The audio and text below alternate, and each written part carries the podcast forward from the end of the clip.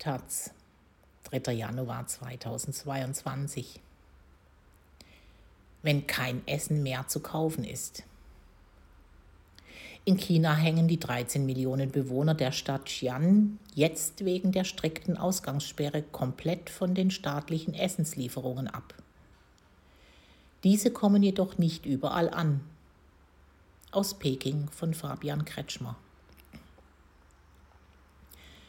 Das polarisierendste Video, das sich Chinas Internetnutzer derzeit in den sozialen Medien zuschicken, steht sinnbildlich für die Schattenseiten der rigiden Lockdown-Maßnahmen.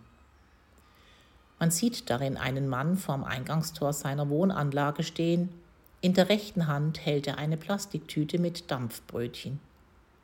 Mehrere Aufpasser stellen den mutmaßlichen Regelbrecher, den der Hunger trotz Ausgangssperre zum Essen kaufen auf die Straße getrieben hat, zur Rede. Sie bedrängen und schubsen ihn, bis schlussendlich die kostbaren Nahrungsmittel auf den dreckigen Asphalt fallen. China startet ins neue Jahr mit dem landesweit größten Infektionsstrang seit Eindämmung der ersten Welle im Frühjahr 2020. Rund 1600 Infektionen wurden in den letzten Wochen in der Provinzhauptstadt Xi'an registriert. Die Behörden reagierten mit dem härtesten Lockdown seit Wuhan. Konnten Xi'ans 13 Millionen Bewohner zuvor wenigstens alle paar Tage noch zum Lebensmitteleinkauf ihre Häuser verlassen, dürfen sie nun noch für die verpflichtenden Covid-Tests hinaus.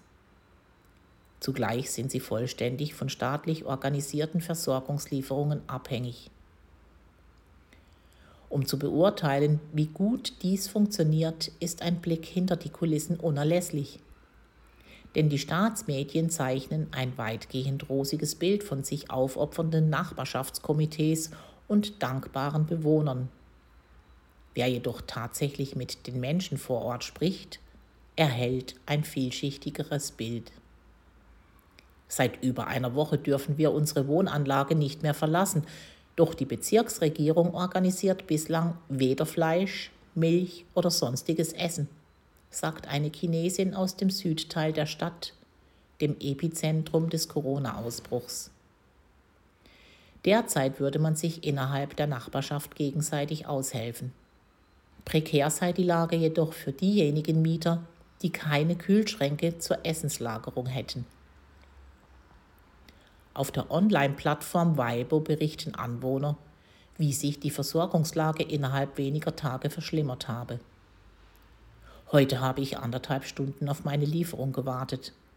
Eine bloße Kartoffel und zwei Stück Kohl, schreibt einer. Der Nachbarschaftskiosk, wo man zuvor das Nötigste bekommen hätte, musste nun auch schließen. Ein Ladenbesitzer antwortet in einer privaten Chatgruppe verzweifelten Bewohnern, die bei ihm Bestellungen aufgeben wollen, dass er von der Polizei gewarnt worden sei, sich nicht den Regeln zu widersetzen. Natürlich sind dies nur Bruchstücke einer vielschichtigen Realität. Fakt ist, die Kollateralschäden des Lockdowns kommen in den Berichten der Staatsmedien allenfalls am Rande vor.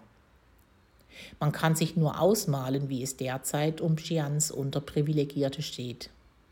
Den Arbeitsmigranten, Tagelöhnern und Obdachlosen. Aber auch denjenigen, die von Medikamentenlieferungen abhängen oder die aufgrund psychischer Erkrankungen nun keine professionelle Hilfe mehr in Anspruch nehmen können. Dabei ist ebenso richtig, dass eine über Nacht verhängte Hilfsversorgung von Millionen Menschen eine logistische Mammutaufgabe ist, die wohl nur wenige Staaten jenseits von China stemmen können. Tatsächlich hat die rigide Null-Covid-Politik der Behörden trotz der radikalen Opfer, die es den einzelnen Individuen abverlangt, der Gesamtbevölkerung von 1,4 Milliarden Hunderttausende Virustote erspart. Laut offiziellen Zahlen sind bisher weniger als 6000 Menschen in China an Corona gestorben. Zwar dürfte die Dunkelziffer aufgrund des Chaos zu Beginn der Pandemie in Wuhan höher liegen, Doch spätestens seit Sommer 2020 spielt die Corona-Infektionsgefahr im Alltag der Chinesen keine Rolle mehr. Ich erwarte, dass die Situation in Xi'an noch vor Februar offiziell unter Kontrolle gebracht werden kann, kommentiert Yansong Huang, Gesundheitsexperte und Professor an der Seton Hall University in New Jersey. Die eigentliche Sorge sei eine andere. Die scheinbar mildere, aber zugleich weitaus infektiösere Omikron-Variante denn gegen diese bieten die chinesischen Vakzine keinen ausreichenden Schutz. Bislang jedoch wurden die einzigen Omikron-Fälle in China ausschließlich bei Einreisenden festgestellt, die direkt nach ihrer Ankunft in Quarantänezentren isoliert wurden. Doch dürfte es nur eine Frage der Zeit sein, bis in China der nächste Lockdown kommt. Omikron-Variante breitet sich aus in Europa, aber verschärfte Maßnahmen wollen die Regierungen vermeiden. Omikron-Variante breitet sich aus in Europa, aber verschärfte Maßnahmen wollen die Regierungen vermeiden. Frankreich.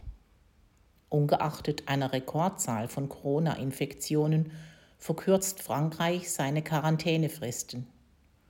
Vollständig geimpfte müssen im Infektionsfall nur noch sieben Tage in Quarantäne, kündigte Gesundheitsminister Olivier Véran an. Dies kann mit einem negativen Test auf fünf Tage verkürzt werden. Die Lockerung solle eine Destabilisierung verhindern, betonte Véran, denn wenn ganz Frankreich in Quarantäne sei, käme das Land zum Stillstand. Alleine am Samstag wurden mehr als 219.000 Neuinfektionen registriert, am Tag davor über 232.000. Großbritannien.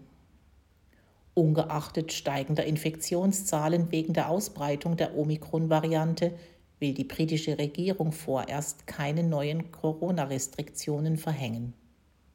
Das Land müsse versuchen, mit Covid-19 zu leben – schrieb Gesundheitsminister Sajid Javid in einem Zeitungsbeitrag. Die Regierung setzt auf eine Steigerung der bereits hohen Impfquote. In Großbritannien wurden am Samstag über 162.000 neue Corona-Fälle gemeldet, am Tag davor fast 190.000.